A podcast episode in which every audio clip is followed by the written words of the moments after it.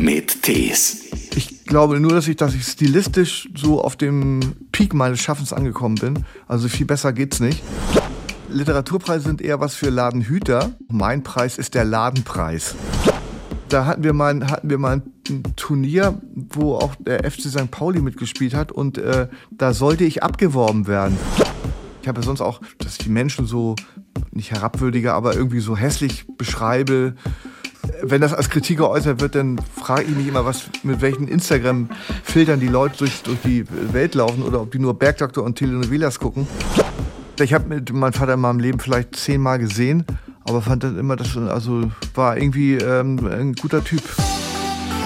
Ein Podcast von SWR3. Heinz Strunk ist natürlich ein Bestsellerautor, auch Musiker, Schauspieler, Satiriker. Jedes seiner Bücher schafft es auf jeden Fall sofort auf die Spiegel-Bestsellerliste. Fleisch ist mein Gemüse werden viele kennen und Der goldene Handschuh, das war ein ganz großer Erfolg, sein literarischer Durchbruch sozusagen. Da ging es ja um den Hamburger Serienmörder Fritz Honka, der eben in dieser Kneipe verkehrte, dem goldenen Handschuh. Und auch Heinz Strunk war etwas später allerdings dort Stammkunde. Hatte trotzdem bisher noch nichts von ihm gelesen. Und dann kam ein Sommer in Niendorf. Und das musste ich lesen, denn schließlich habe ich dort in Niendorf an der Ostsee jeden Sommer meiner Jugend verbracht. Dann sagen wir erstmal Hallo nach, ja, Berlin, glaube ich, oder? Wo, wo, bist du gerade? Ich bin in Berlin. Grüezi, Servus und Hallo. Ja, grüezi. Wie, wie fühlt sich denn der Hamburger so in Berlin? Ist das dein Pflaster? Nee, nicht so sehr. Ich fremdele mit der Stadt äh, traditionell. Mir ist das hier etwas zu groß. Mhm. Und äh, ich bin immer eigentlich relativ froh, wenn ich äh, auf der Stadtautobahn stadtauswärts mich befinde. Aber äh, äh ich bin ja äh, gewohnheitsmäßig bin ich ja oft hier, muss oft hier sein. Also sprich ähm, ähm, alle sechs Wochen etwa. Und äh, insofern habe ich mich auch dran gewöhnt. Vielleicht tue ich der Stadt auch Unrecht, weil ich immer nur in Mitte bin. Und das ja immer äh, ach, doch etwas anstrengend. Ich entnehme dem, du fährst mit dem Auto immer von Hamburg nach Berlin. Oh, ja, und es schreien ja einige auf und sagen, du kannst auch mit dem Zug fahren, Mensch. Genau, das mache ich aber aus genau einem speziellen Grund nicht. Ich fahre nämlich gar nicht Autobahn, ich fahre nämlich immer Landstraße, weil ich ein mhm. SL Cabrio habe. Und äh, die Strecke von ähm, Berlin nach Hamburg ist ausgesprochen schön. Und das ist eine meiner wenigen Hobbys, wenn ich das ähm, mal so sagen darf, äh, offen yeah. über Landstraßen durch Deutschland zu fahren, auch auf Tour. Auf Tournee, ich bin zum Beispiel von Ingolstadt nach Erfurt gefahren, eine sehr empfehlenswerte Strecke, das kann man bei Google Maps eingeben, Autobahn vermeiden und dann, ähm, dann hat, das, hat man ein richtig schönes Fahrerlebnis. Was gibt es zwischen Ingolstadt und Erfurt zu sehen? Äh, den Thüringer Wald, den ich auch bis dato nicht kannte und äh, den ich aber als sehr schön wahrgenommen habe. Auch da sind tatsächlich praktisch keine Bundesstraßen, die ja auch manchmal etwas anstrengend sind, weil da auch Laster vor einem sind, sondern nur ja. Kreis, Land oder ähm, noch nicht mal solche Straßen, sondern irgendwie kleine Sträßchen. Und da ist es dann wirklich, äh, das ist also macht, also mir macht das sehr viel Spaß. Was denkt Heinz Strunk wirklich über Diendorf? Meine Familie wohnt da, also meine Schwester wohnt da, meine Eltern ja. verbringen den Sommer seit 100 Jahren da. Ich kenne Niendorf in- und auswendig und fand das deswegen ja natürlich ganz interessant, dass du diesen Roman dort spielen lässt. Von diesem Juristen Herr Roth, der sich eine Auszeit nimmt und er hat sich Niendorf ausgesucht. Er will ein wichtiges Buch schreiben, so eine kleine Abrechnung mit seiner Familie am besten. Er hört diese ganzen Tonbänder durch. Dann trifft er aber auch wirklich einen äh, ganz besonderen äh, Strandkorbverleiher, äh, mit dem es dann so manche Sauftour gibt, den er auch anfangs gar nicht abkann. Aber letztendlich verändert auch dieser Mann sein Leben ganz entscheidend.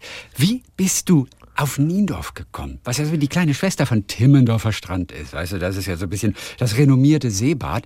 Aber Niendorf mit seinem kleinen, sehr hübschen Hafen kratzt eigentlich wirklich niemanden. Wie kamst du auf Niendorf? Ich hatte eine Freundin in Lübeck, ähm, Ende der 90er, und die hat mich mal nach Niendorf äh, entführt, kann man sagen. Und ähm, das war, muss so 1998 gewesen sein etwa. Und das hat mir so gut gefallen, dass ich dann äh, über 20 Jahre, also bis heute, also sind ja 25 Jahre schon, äh, dem, dem Ort treu geblieben bin. Und, ähm, und da ich den eben so gut kenne, wie du ja offensichtlich auch, ja. dachte ich, ist das Einfachste, den Roman dort spielen zu lassen. Und äh, zudem spielte mir in die Karten, dass ähm, ein nicht unwesentlicher Teil des Buches beschäftigt sich ja mit dem, mit der Gruppe 47, die 1952 eine Tagung abgehalten hat, und zwar eben in Niendorf. Deswegen ja. ist das besonders wichtig, dass das in Niendorf spielt und nicht in Sirksdorf oder Hafkrug oder ganz woanders. Ja. ja, die anderen Orte da in der Lübecker Bucht. Ich hatte noch nie von dieser Gruppe 47 in Niendorf gehört.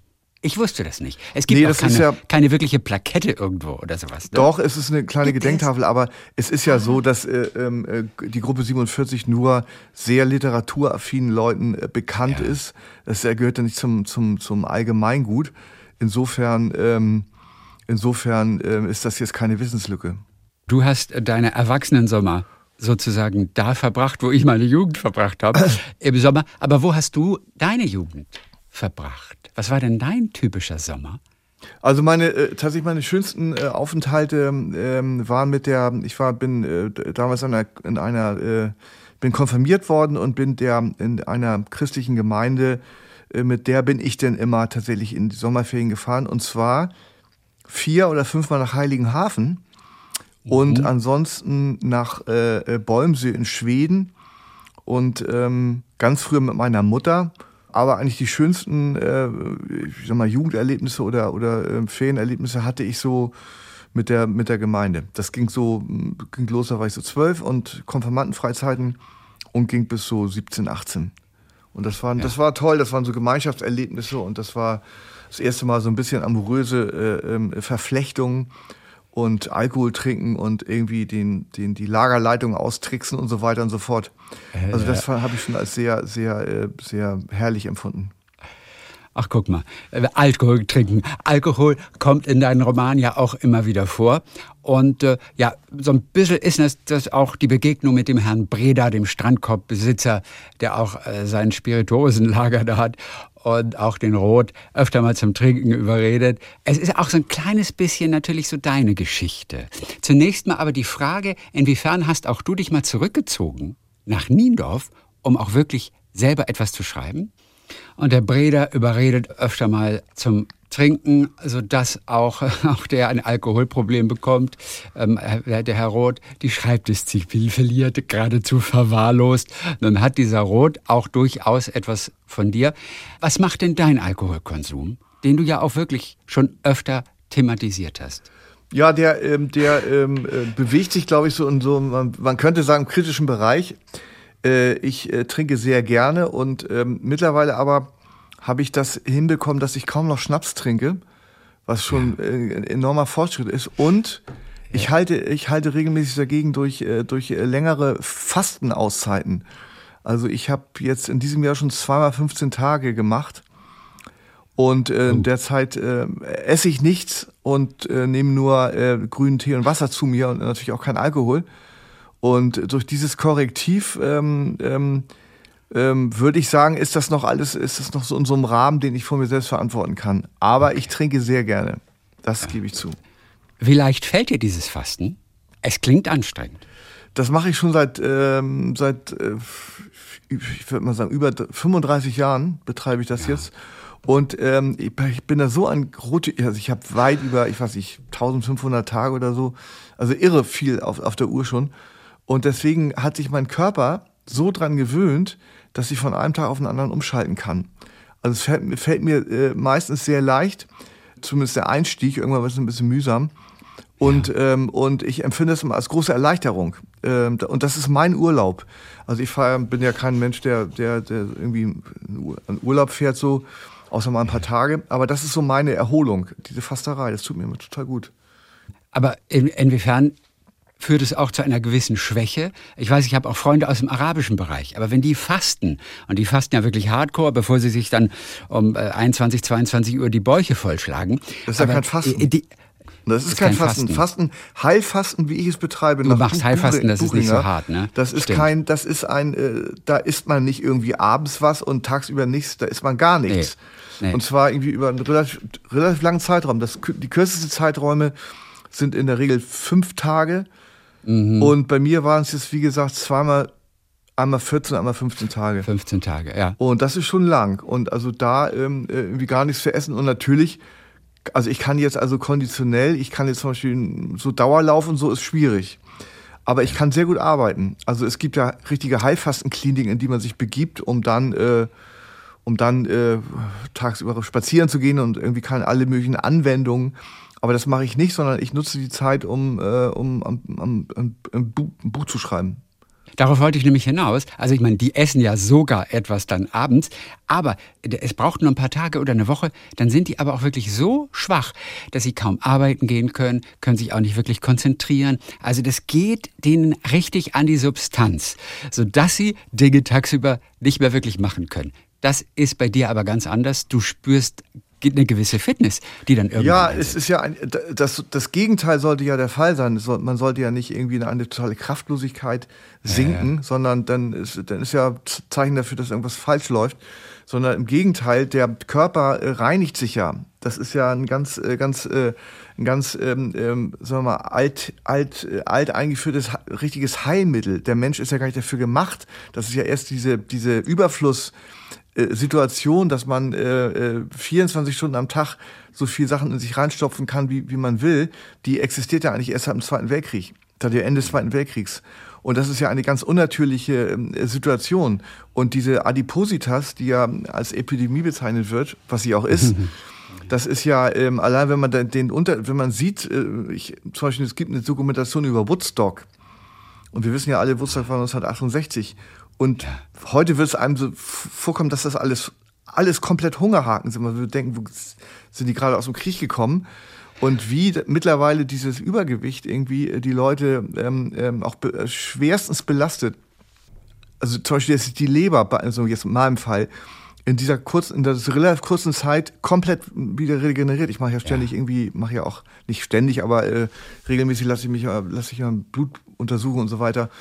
Und äh, meine Werte sind deshalb irgendwie äh, top, weil ich das eben so betreibe. Heinz, auch dieses Jahr knapp am Literaturnobelpreis wieder vorbeigeschrammt. Dabei bist du natürlich jetzt so langsam dran, ne? Ja, ich sag mal, äh, ich habe dann den schönen, ähm, den schönen Spruch: Mein Preis ist der Ladenpreis. Äh, also Preise, Literaturpreise sind eher was für Ladenhüter die sich so in der Regel nicht so gut verkaufen und dann ja.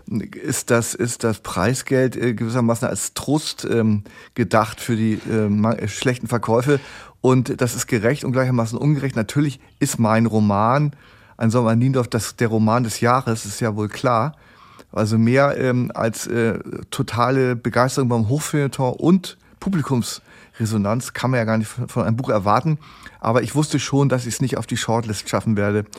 Und ja. ähm, insofern ist es auch gerecht, dass ein Buch, was eben verkaufsmäßig nicht so gut gelaufen ist, diesen Preis bekommen wird, also den deutschen Buchpreis und dann entsprechend auch ein kleiner Erfolgs Verkaufserfolg ja. Äh, zu erwarten ist. Gut, Niendorf ist ein unstrukturierter Ort ohne jegliche Vibes, keinerlei sexueller Spannung. so, darfst du nochmal wieder zurückkommen? Was gab es bisher schon für Reaktionen aus Niendorf, sofern du diesen Sommer nochmal zurückgekehrt bist? Ich bin tatsächlich da gewesen und ähm, ja. also es ist so, die doofen Leute, ähm, die ähm, finden das Buch nicht gut und ähm, begreifen das als als irgendwie Beschmutzung ihres schönen Ostseeortes, aber die etwas klügeren Leute, die dumm dumm können ja auch nicht zwischen Figurenrede und Autorenmeinung auseinanderhalten. Und die etwas klügeren Leute, äh, die, mit denen ich begegnet bin, auch ähm, in Restaurants, ich bin da ja, wie gesagt, seit über 20 Jahren, die waren eigentlich alle angetan und haben, ähm, haben äh, auch äh, den Ort als gerecht beschrieben und äh, realistisch beschrieben empfunden. Es ist auch so ein kleines bisschen natürlich so deine Geschichte. Zunächst mal aber die Frage, inwiefern hast auch du dich mal zurückgezogen nach Niendorf, um auch wirklich selber etwas zu schreiben? Ja, genau, so war das. Es ist ja, ähm, äh, viel ist ja ähm, äh, in meinen Büchern auch inspiriert durch irgendwelche eigenen biografischen Erfahrungen oder Erlebnisse. Insofern ähm, ist das nämlich auch so gewesen, dass ich glaube, im Jahr 2010 oder 11 ähm, die Idee hatte, mich für drei Monate mal nach Niedorf zu begeben, um da äh, zu schreiben oder irgendwas, irgendwas zu machen. Ja, auf jeden Fall eben, eben längere Zeit im Stück da zu sein und habe mich in eben dieses Apartment-Haus eingemietet. Mhm. Auch, glaube ich, in die Wohnung Nummer 15, die da äh, im Buch beschrieben wird. Ist das in der Nähe von Carpe Diem? Oder, ähm, oder äh, ist das wo, woanders? Ich weiß gar nicht. Nee, das, das ist relativ, ist. relativ dicht bei der, äh, bei der, beim Meerwasserbad, also auf, an dem ja, okay, östlichen Ende. Mhm. Ja. Und ähm, das existiert ja auch nach wie vor, ist ja klar, ist ja nicht abgerissen worden. Ja. Und äh, das wurde mir aber, wenn ich das recht äh, äh entsinne, äh, wurde mir das nach zwei oder drei Wochen ein bisschen zu langweilig und habe ich das abgebrochen, das, äh, das Unternehmen äh, drei Monate Niendorf. Ja. Aber ähm, ähm, ähm, das war immerhin Inspiration für das Buch. Ich zum Beispiel, ich trinke gar keinen Alkohol. Und ich habe noch nie Alkohol getrunken, außer mit sieben irgendwie. Kurz mal irgendwas und dann mochte ich es nicht. Wie wirkt das auf dich? Weil da ist ein Typ, der trinkt keinen Alkohol. Der trinkt nie Alkohol. Was denkst du über so einen Typen?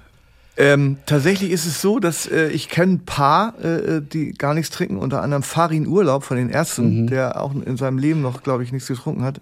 Einmal wurde ein Glas Champagner äh, zur Verleihung der ersten goldenen Schallplatte und das hat ihm so nicht, gar nicht geschmeckt. Ja, das ist, äh, ähm, äh, äh, gibt so Leute, die das, die das, die das, die das äh, offensichtlich auch gar nicht benötigen als ähm, irgendwie um abzuschalten oder um irgendwie was oder, oder äh, Euphorie zu generieren, aus welchen Gründen man auch immer Alkohol trinkt. Und das ist, ja, das ist, kann man sagen, irgendwie, was soll man sagen, Glück gehabt, dass du das nicht, äh, dass du komplett ohne auch gut auskommst. Aber viele denken auch langweilig. Ne? Weil irgendwann wird es ja auch mal zu später Stunde äh, so lustig und heiter, dass man da als Nicht-Alkoholtrinker äh, auch irgendwann aussteigen muss. Dann bringt das auch keinen Spaß mehr. Da ist man dann aber auch schnell langweilig. Also mir persönlich macht das nichts aus. Ne, würde ich gerade sagen, du bist es ja nicht anders gewohnt. Also das, äh, und das ist ja wahrscheinlich auch für dich, wenn die Leute dann so besoffen da so Mist, Mist erzählen, irgendwie äh, dann auch ähm, äh, Anlass genug, dich dann zurückzuziehen, das muss man sich auch nicht geben. Ja. Das ist ja dann oft auch ein bisschen deprimierend oder auch geradezu peinlich zu sehen, äh, wie Leute sich auch zu ihrem Nachteil verändern können unter Alkoholeinfluss. Ich mache das mittlerweile so, dass ich, dass ich ja sowieso äh, relativ, ähm, relativ äh, viel für mich alleine bin und mhm. entsprechend auch fast nur alleine trinke, weil ich gar nicht mehr unter Leute gehe und entsprechend mir irgendwelche Peinlichkeiten, also nicht mir, äh, nicht mir, sondern den Leuten, mit denen ich dann zusammen wäre, äh, erspart bleiben, dass ich und, und ich äh, oder dass ich gehe auch gar nicht mehr so lange aus. Also wenn ich so merke, ich habe so eine bestimmte bestimmten Pegel, dann ist für mich auch gut, denn äh, über diesen Pegel hinaus äh, wird's wird's unschön und deswegen also nachdem beginnt er bekanntermaßen erst ab so ein oder zwei Uhr und da bin ich immer schon längst wieder zu Hause. Hast du auch einen Balkon zu Hause eigentlich? Nee, ich habe eine Terrasse. Eine, ah, du hast die Terrasse. Eine der schönsten, schönsten äh, Terrassen Hamburgs, würde ich mal behaupten, mit Blick oh. auf den Hafen. In Altona. Ja, 30, das, das, ist wirklich, äh, das ist wirklich top. Also ähm, die hat 30 Quadratmeter. Ja. Und, äh, und ich habe so, so einen Komplettblick über Hamburg. Also wird, da habe ich richtig Glück mit gehabt mit dieser Terrasse. Aber wirklich, aber die liegt dann aber richtig hoch, wenn du von der Terrasse einen ja, Überblick über den Hafen ja, hast. Naja, es ist so, ähm, Hamburg hat ja einen bestimmten Bebauungsplan. Also es sind ja ganz wenige Hochhäuser. Es gibt ja nur extrem wenig Hochhäuser. Das heißt, ja. man hat sehr schnell den Eindruck, dass man sich über den Dächern der Stadt befindet. Und äh, meine, meine Dachterrasse ist im, ist im fünften Stock und dann noch äh, in der Gegend, die relativ hoch liegt. Ja. Und der Hafen, also es sind zwei Kilometer Entfernung, aber es ist zum Beispiel, äh, wenn abends dann die Lichter angehen im Hafen, der ist ja so illuminiert, im Sommer ist das, ist das ein, ist echter, echter Traum. Ja. Und vor allem dieser Platz, wo ich wohne, der ist so ganz, äh, der ist zwar mittendrin, aber, aber so, so, so, so, so, so ein Soziotop, so ein Biotop, das kaum jemand kennt. Und äh, ich bin praktisch der Einzige da auf dieser, äh, auf diesem ganzen Pausenplatz, heißt das. Und das ist wirklich, also das ist äh, richtig, also das ist ein totaler, äh, totaler Luxus, obwohl das alles gar nicht so teuer war. Mhm. Also das ist schon da, äh, die Wohnsituation empfinde ich schon als privilegiert. Gut, die Terrasse liegt hoch. Du kannst also auch beobachten, was passiert. Und du liebst ja auch so diese kleinen Szenen. Also der Rot in dem neuen Roman, der beobachtet ja auch und ist, glaube ich, auch ganz gerührt von seinem Balkon aus, wie so ein hinkender Mann einen anderen Hinkenden überholt, als ja. wäre das ein Wettkampf und sich dann so grüßend umdreht, als wolle er sich beim Verlierer äh, da noch so ein bisschen entschuldigen. Also das sind so die kleinen Szenen, die du auch besonders liebst. Hast du das auch in Berlin erlebt in den letzten Tagen? Irgendeine sehr kleine, schöne Szene, die dich auch irgendwie gerührt hat? Nee, ich bin ja erst, ich bin ja nur einen Tag erst hier. Ich bin ja gerade ge, äh, gekommen. Ich, wobei ich äh, vorgestern aber ich habe eben diese Szene, ähm, das gibt noch eine andere schöne Szene, wie ich finde, dass ein Hund mit seinem, ein arthritischer Hund mit seinem arthritischen Härchen in gleicher ähm, äh, Beweg im gleichen Bewegungsablauf, gewissermaßen als Solidargemeinschaft Mensch-Tier, ja. auch über die Promenade gehen. Das finde ich auch eine auch eine schöne Szene. Ich habe ja sonst auch Szenen, die, die man so als etwas ähm, äh, hart oder, oder äh, dass die Menschen so nicht herabwürdiger, aber irgendwie so hässlich beschreibe wenn das als Kritik geäußert wird, dann frage ich mich immer, was mit welchen Instagram-Filtern die Leute durch, durch die Welt laufen oder ob die nur Bergdoktor und Telenovelas gucken. Ja. Weil, ähm, Aber nichts gegen den Bergdoktor. Der Bergdoktor ist eine wirklich qualitativ hochwertige Serie. Ohne Witz. Ich gucke den Bergdoktor auch gut, so ist es okay, ja nicht. nicht? Ja. Und, und ähm, äh, ich äh, gucke alles Mögliche. Und ähm, aber irgendwie, ich finde, ich bemühe mich auch in dem Roman oder in anderen Romanen auch, nicht die, die, äh, die, die Welt irgendwie ähm, zu verhässlichen oder, oder irgendwas zu beschreiben, was so gar nicht ist, sondern ich versuche ein aus meiner Sicht ähm, total realistisches Abbild der Wirklichkeit zu schaffen, ohne Übertreibung. Und wenn das irgendwie, wenn das als, ja, als übertrieben gewertet wird, dann sage ich, Leute, in was, was, für, was für Welt lebt ihr denn eigentlich? Und ja. er sagt, dann, dann lade ich die mal ein, zum Beispiel einen ganzen Tag auf einer Autobahnraststätte ihrer Wahl zu verbringen was einem da so begegnet, das ist ja, ähm, ähm, das ist ja wirklich ähm, deprimierend zum Teil. Da ist ja, sind ja meine Beschreibungen noch relativ harmlos. Hast du jemanden mal eingeladen? Auf eine Autobahnraststätte. Ich weiß nicht, ob jemand meine Einladung angenommen hat. Also ich ist ja nicht unter meiner Führung die Autobahnraststättenbegehung, sondern einfach mal da so irgendwie. Äh, man kann auch irgendwie Fußgängerpassage oder der Hamburger Dom oder Hafengeburtstag ja. oder solche Sachen, äh, ähm, so alle so öffentliche Volksvergnügungen. Da begegnen äh, nicht nicht unbedingt die schönsten Menschen der, des Landes. Also man darf Menschen auch mal hässlich beschreiben, wofür du vielleicht manchmal kritisiert wirst. Tust du auch in diesem Roman, also der Breda, der zwar nachher ganz vertrauter und auch wichtiger Mensch wird für den Rot, den beschreibt er aber ganz fies am Anfang als abgerissenes Viech, ein Freak, eine dumme Sau, lallend, spuckend, sich in die Hose pissend, ein Penner. nee, nee, so, also das, äh, so nicht, also das, das stimmt nicht. Das Ist das zu hart? Na, das kommt nur das sind, kommt nur äh, äh, diese, diese Beschreibung, ein Viech und eine Sau, das kommt ganz spät, als Rot auch eine sehr schlechte Phase hat. Und ja. am Anfang wird er nur beschrieben als, äh, als äh, hat das Äußere eines chronischen Alkoholikers mit dünnen Ärmchen und Beinchen und mit einem äh, Sauf-Spitzbauch und so irgendwie ähm, ähm, und dünn, dünnes, strohiges Haar. Und das entspricht ja wirklich dem, dem, äh, dem Äußeren von Alkoholikern, wie ich sie ja. im Goldenen Handschuh oder wo auch immer ähm, äh, zu, äh, äh dutzende Weise begegnet habe. Das kennt man ja auch, das kennt doch jeder Mensch, kennt doch, weiß Na, doch, wie klar. jemand nach, nach 30 Jahren äh, Alkoholmissbrauch aussieht. Da muss ich gar nicht, da muss ich gar nicht daherkommen. Erinnert seine Meinung auf jeden Fall dann. Wann gab es das bei dir in deinem Leben, dass du deine Meinung einfach wirklich ganz krass geändert hast über eine Person. Denn wir alle urteilen ja bei uns innen drin, auch wenn wir es nicht unbedingt rausposaunen, aber wir urteilen ja alle erstmal. Ja, und auch gerne einfach mal negativ. Umso schöner, wenn sich das nachher ins Gegenteil verkehrt. Absolut Wann war das bei dir der Fall? Ähm, das kommt immer wieder vor. Also es gibt den schönen Satz von Boto Strauß. Alles Wahre steht im Gesicht und da glaube ich irgendwie auch dran. Also ich glaube, dass das Innenleben sich in der Physiognomie ähm, äh, widerspiegelt. Insofern ähm, liegt meine Fehlerquote in der Einschätzung von Leuten bei maximal 10 Prozent, eher weniger. Aber wenn es denn so ist, dass ich dann denke, oh, das ist aber lang, das ist ein langweiliger, langweiliger Spacken oder so. Und ja. wenn ich dann vom Gegenteil überzeugt werde, das ist, das ist ja, das ist ja total schön. Das, äh, das lasse ich auch gerne. Dann denke ich auch, dann bin ich immer ganz, bin ich immer ganz geknickt und denke, was bin ich für ein schlechter Mensch, dass ich da so, dass ich da so vorurteilsbeladen den gleich, äh, gleich so abqualifiziert habe. Aber das kommt immer wieder vor und das finde ich sehr erfreulich. Kurz noch zum Jahr 2022. Also der Roman ist rausgekommen, das war erstmal wichtig. Gut, der Verlag hat es gleich angekündigt mit ein norddeutsches Tod in Venedig. So, bisher gleich mal ein bisschen Erwartungshaltung aufbauen. als du das gehört hast, als du es gelesen hast, was hast du gedacht? Aha, interessanter Vergleich.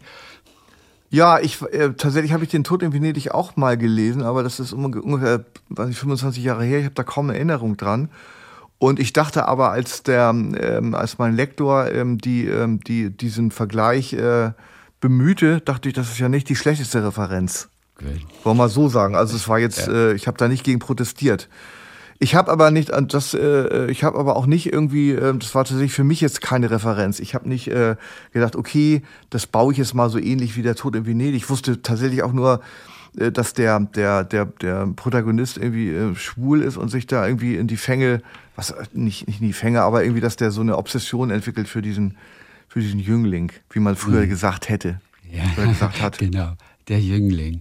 Wie nervös bist du, wenn ein Buch rauskommt? Ähm, also nervös es ist natürlich eher so eine freudige, freudige okay. Erwartung, okay. weil mhm. ähm, es in der Regel ganz gut läuft. Und ähm, es ist nur die Frage, wie gut. Im, im äh, vergangenen Jahr ist ja auch ein Roman erschienen, der heißt äh, Es ist immer so schön mit dir. Und der, da hatte ich mir mehr erwartet. Der, der blieb unter den Erwartungen. Mhm. Und jetzt ist das Gegenteil passiert mit Niendorf. Waren die Erwartungen mhm. deutlich, deutlich, deutlich geringer. Und das hat wirklich alles übertroffen. Und warum wohl? Was glaubst du? Das ist immer ganz schwer, also überhaupt ja, ne? ein Hit, irgendwie, äh, äh, ob das nun Musik ist oder ein Film oder ein Buch oder was auch immer. Das, man checkt es, man, man checkt es nicht, worum, äh, was, was wird und andere Sachen, die auch, äh, äh, wo man denkt, also das ist ja nun Felsen, äh, ist eine ganz klare, äh, ähm, äh, ganz klare Nummer eins oder ganz klar, das, das muss was werden, das wird dann oft nichts. Und diese, un, diese un, un, äh, Undurchschaubarkeit, das ist, ein, das, ist, das, das, das ist doch das, das Salz in der Suppe, möchte ich mal sagen. Und das, also im Fall von, von Linov, ich glaube nur, dass ich, dass ich stilistisch so auf dem, auf dem Peak meines Schaffens angekommen bin. Also viel besser geht's nicht. Oha. Aber dass diese, diese, ähm, dieses doch eher düstere Thema, dieser Verfall des Mannes und sehr viel Alkohol und äh, also schon, das ist ja keine Unterhaltung, es ist ja auch kein Krimi oder keine Familiensaga und das ist, ähm, das, das ist schon eine große Überraschung gewesen. Aber deinen eigenen Verfall hältst du ja du, alleine durch dies, das Heilfasten auf. Ja, und das, ich bin schon, ich bin schon ganz, äh, also für, für 60 bin ich noch ganz, also, ganz, also ganz gut in Form.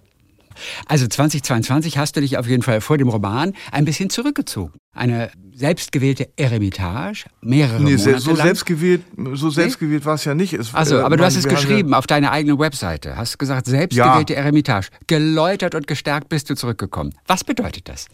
Naja, es, äh, Eremitage waren wir, waren wir ja alle mehr oder weniger durch die, Ach, äh, durch die bekannte, durch die bekannten Corona-Umstände. Und ich habe das aber vielleicht ähm, also ich habe die Zeit auch als sehr, sehr bedrückend wahrgenommen und ich dachte auch, mein, mein Leben, meine Karriere ist irgendwie vorbei. Das war so subjektiv mein Empfinden. Aber ich habe das, ich habe, äh, um eben auch aus Langeweile und um irgendwie dagegen zu halten, habe ich halt noch mehr gearbeitet als ohnehin schon. Und habe also in diesen zwei Jahren, das waren ja ungefähr zwei Jahre, okay, so einen extrem hohen Output gehabt. Und davon äh, zehre ich jetzt. So kann man, so kann man sagen. Also hat sich das zum Glück in seinen, also jetzt äh, ja, ernte ich die, ja, ernte ich die Früchte, klingt so bescheuert, nicht? Aber, aber irgendwie ähm, ähm, ähm, ist, ist das jetzt, also das wäre sicher ohne Corona nicht, ähm, nicht passiert. Ich wäre auch mal aufgetreten und so und hätte die Zeit gar nicht gehabt, so viel zu schreiben. Und deine Flöte, deine Querflöte hast du auch mit dabei gehabt. Spielst du für dich alleine auch mal abends? Also du seit Jugend spielst du ja auch. Nie. Nee, spielst du nicht. Du hast sie aber nee. dabei. So als Alibi. Ja, ich kann das, ich kann da, äh, hab da, hab da Jahrzehnte, oder nicht, Jahrzehnte nicht, aber, aber bestimmt zehn Jahre sehr, sehr intensiv geübt, also wirklich auch viele Stunden am Tag. Und irgendwann kann man das auch. Und dann muss man das nicht noch üben. Und jetzt für mich privat Flöte zu spielen, wüsste ich gar nicht, den Sinn würde ich gar nicht. Also, nee. Äh, äh, aber Sie waren Gepäck. Ja, ja, ich spiele immer am Ende äh, der, der, der Lesung, also es, ich habe ja immer an jedem, jedem, jedem Stück, ist, in jedem Buch ist ja immer so eine Art Titelsong. In dem Fall ist es Marina, Marina, Marina von Rocco Granata, der Klassiker aus den 50er Jahren. Yeah. Und den spiele ich in einer äh, freien Improvisation, oder nicht so frei ist sie auch nicht, aber ich spiele das am Ende auf der Flöte und das wird immer von, von den Leuten, die erwarten das auch schon mittlerweile, dass ich die Flöte dabei habe oder Saxophon. Und das wird immer noch wird immer sehr, äh, sehr, äh, sehr wohlwollend gutiert. Du brauchst auf jeden Fall keine Angst haben, dass es nicht mehr läuft. Du bist auf dem Höhepunkt deines Schaffens. Deswegen bist du ja auch zum Podcast 1 plus 1 eingeladen worden. Zwei Prominente, die sich nicht kennen, die auch im normalen Leben nichts miteinander zu tun hätten, äh, die begegnen sich dort und sie schauen, ob sie Freunde werden können. Bei dir war es Kathi Hummels. Moderatorin und äh, Bloggerin und Influencerin. Früher war sie mit Mats Hummels verheiratet. Das wusstest du aber. Das wusste also. Ja, ja, das wusste ich. Ich habe, äh, ne? ich bin, ich bin ja irgendwie durchaus ähm, äh, so affin für also Boulevardeske und äh, so diese. Also ich kenne mich ja so ein bisschen aus. Deswegen war, war, war mir das durchaus bekannt. Nun ist Kathi wirklich auf einer ganz anderen Ebene unterwegs. Was hast du, habt ihr alles schon aufgezeichnet eigentlich? Alle Folgen? Ja, ja. Habt ihr alle aufgezeichnet, genau. Was hast du von Kathi auch gelernt? Wo hast du einen Einblick bekommen, den du vorher noch nicht hattest? Naja, also so äh, das, das eine ist ja sozusagen, dass ähm, der äh, die die Fakten äh, ihres also biografische Sachen und äh, äh so was ich jetzt alles so erfahren habe, also objektiven Dingen, was sie so macht, äh, ihre Firma und ihr Sohn und äh, ihr Ex-Mann und so weiter. Und das andere ist aber irgendwie, wenn man, wenn man sich denn so äh, ähm, doch viele Stunden gegenüber sitzt, ähm, äh, gibt es ja so, jeder Mensch produziert ja Schwingungen. Mhm. Und darum geht es ja. Also die, die Lebenswirklichkeiten, die Lebenswelten sind ja nur wirklich denkbar äh, äh, äh, unterschiedlich so. Also das, das, also mein Leben hat mit ihrem Leben, also gibt es wirklich relativ, gibt es echt wenig Schnittmengen. So und die, die, äh, das, das, das Interessante ist eigentlich an diesem Format auch, glaube ich, dass die unabhängig von den von den Schnittmengen, dass man, dass man sich, um das jetzt mal ganz, ganz, ganz einfach zu formulieren, äh, dass man sich menschlich irgendwie versteht. Also so, so, so dass man äh, unabhängig dieser ganzen Unterschiedlichkeiten wie Gemeinsamkeiten entdeckt. Und die, die Gemeinsamkeiten sind, äh, sind sozusagen auf einer ganz elementaren, ähm, ähm, können nur auf einer ganz elementaren menschlichen Ebene passieren. Also Sympathie, ähm, Empathie, ähm, Freundlichkeit, Humor und äh, die, diese Sachen. Und das Thema Fußball alleine war ja wahrscheinlich auch für euch. Also es gab bisher nur den ersten Teil zu diesem Zeitpunkt, da wir miteinander sprechen. Aber das Thema Fußball ist ja bei dir auch gut aufgehoben eigentlich. Wärst du nicht mal fast Fußballer geworden eigentlich? Du hattest erfolgreich fast schon eine Karriere im Auge, oder nicht? Ja, wurde mir in Aussicht gestellt. Ob das, äh, ob das wirklich äh, hingehauen hätte, weiß ich nicht. Ich war bei, bei welchem so Verein? Das, äh, der hieß ähm, FSV Harburg. Ah, und ähm, da hatten wir mal, hatten wir mal ein ein Turnier, wo auch der FC St. Pauli mitgespielt hat und äh, da sollte ich abgeworben werden vom, vom St. Pauli. Also wir reden aber jetzt, ich war 15 oder sowas, ne? Ja, ja. Und das, da war äh, St. Pauli schon, das war schon so ein, das war dann ein Traum, ne? Und da wurde ich geködert, äh, sollte ich geködert werden mit einer Monatskarte und einem und einem äh, äh, Trainingsanzug oder so ähnlich. Das aus ja. irgendwelchen Gründen, die ich gar nicht mehr genau erinnere, ist das nicht zustande gekommen und ob es wirklich äh, für eine Zweitligakarriere gereicht hätte, das sei mal dahingestellt. Ich glaube eher nicht. Würde ich jetzt mal, ähm, würde ich jetzt ja. mal, würde ich jetzt ja. mal sagen. Ist, ist Aber ich habe gerne, gerne gespielt. Ja. Und, äh, Pauli und, dein Verein? Äh, nee, HSV. Ja, guck mal, das ist aber schön. Das ist ja auch mein Verein, schon seit jeher, du. Ja, ja das Ach, war also wir, wir in Hamburg-Harburg, wir, äh, wir hatten es immer mit dem HSV. Da war irgendwie, äh, ich bin, ich bin, also muss dazu sagen, dass ich jetzt überhaupt kein äh, ausgewiesener Fußballfan bin und ja. ich war auch vielleicht irgendwie, keine Ahnung, in meinem Leben fünfmal im Stadion. Aber es war immer irgendwie, was war immer Hamburg, war immer HSV. Ach, guck mal. Aber das ist ja schön. Irgendwie, die meisten, mit denen ich spreche, so aus dem Künstlerbereich, die sind immer Pauli-Fans. Und dann ist an der Stelle das Gespräch dann auch immer vorbei. Ja, nicht, nicht. Interessant ist, dass du gerade erwähnt hast, das war, als du 15 warst. Der andere Gast in meiner Sendung heute, das ist Max Strohe. Der ist ein Koch. Kennst du Max Strohe? Ja, schon mal gehört? Nee, Max Strohe. Aus, aus Berlin. Und Max Strohe, und das ist so lustig, weil wir vorhin darüber gesprochen haben. Max Strohe hat seinen Vater mit 15 kennengelernt. Und das ist das Gleiche bei dir. Ja, stimmt. Ich war auch, ja, genau. Und das ist ja schon eine wahnsinnig besondere, auch für einen jungen Menschen, extrem herausfordernde Situation. Wie kam das bei dir? Ja, also meine, meine Eltern waren nicht, nicht verheiratet. Also ich galt damals, so gab es auch den Begriff unehelich. Das war so ein bisschen äh, ehrenrührig. Äh, naja, für meine Mutter war das ziemlich schlimm. Und äh, äh, mein Vater hatte schon, die Familiengründung war abgeschlossen, meine Mutter war 36, er, er 50. Und irgendwie ergab es sich dann, ähm, aus Gründen, die ich auch nicht mehr so genau zusammenkriege, dass wir uns erst begegnet sind, als ich 15 war. Da war er auf Vortragsreise in Bad Salzuflen. Und da weiß ich noch, da hat er mich äh, vom Bahnhof abgeholt und dann haben wir zusammen im Hotelzimmer gesessen und Bier getrunken und Zigaretten geraucht. Das fand ich sehr spannend. Und ich habe meinen Vater, ich habe meinen Vater in meinem Leben vielleicht zehnmal gesehen, ja. aber fand dann immer, dass also war irgendwie ähm, ein guter Typ. Und auch sehr interessanter, äh, also das ist eine Biografie, die es äh, heute gar nicht mehr gibt. Mein, Jahr äh, mein Vater war Jahr 1910 und oh. der war noch irgendwie, ähm, der war noch im Zwei, äh, Offizier im Zweiten Weltkrieg und so. Ja. Und äh, also eine, die, die Biografie, die es heutzutage zum Glück, kann man sagen, nicht mehr gibt, also mit dem, dem Kriegsding und so. Mhm. Aber ähm, ähm, sehr, sehr, sehr kluger, äh, gebildeter Mann. Ach, guck mal. Inwiefern hat er dich geprägt und beeinflusst, auch wenn ihr euch das, ja wirklich äh, nicht oft gesehen habt? Das äh, kann ich äh, kann ich nicht sagen. Also ich würde sagen, also wenn gibt es denn so gibt es denn vielleicht so ähm, genetische ja. ähm, äh, ähm, Dinge, aber ich finde es auch nicht, dass wir uns so besonders ähnlich äh, ähm, sehen oder gesehen haben. Und ähm, aber die, das ist ja immer so die Frage nach Huhn und Ei, so mit der, was ist jetzt irgendwie, äh, was ist jetzt, was ist jetzt vererbt und was ist ähm, erworben, könnte ich jetzt deswegen nicht so genau sagen. Finde ich auch ein bisschen immer Kaffeesatzleserei. Was hat der gemacht denn im Leben, also nach dem Weltkrieg bis zur, bis zur Pensionierung? Ähm, er war, ähm, war Übersetzer von polnischer Literatur und hat dem gesamteuropäischen Studienwerk vorgestanden. Also er war Historiker. Ja. Historiker und äh, Übersetzer und ja, genau. Auch die Literatur, der verbindet euch schon mal die Literatur, wobei der wahrscheinlich keinen Charles Bukowski gelesen hat, oder wie du damals? ähm, doch, er hat mir mal erzählt, er ist einmal mit Charles Bukowski verwechselt worden in, in Warschau. Ach, guck. Genau.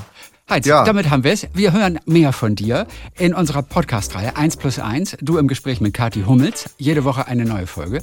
Sechs Stück gibt es davon insgesamt. Ja, ansonsten für alle der Buchtipp Ein Sommer in Niendorf. Dann sagen wir Dankeschön für heute. Viele Grüße äh, nach klar. Berlin. Und ja. gute Heimfahrt nach Hamburg. Auch an dich, ne? Dankeschön. Tschüss. Talk mit Tees.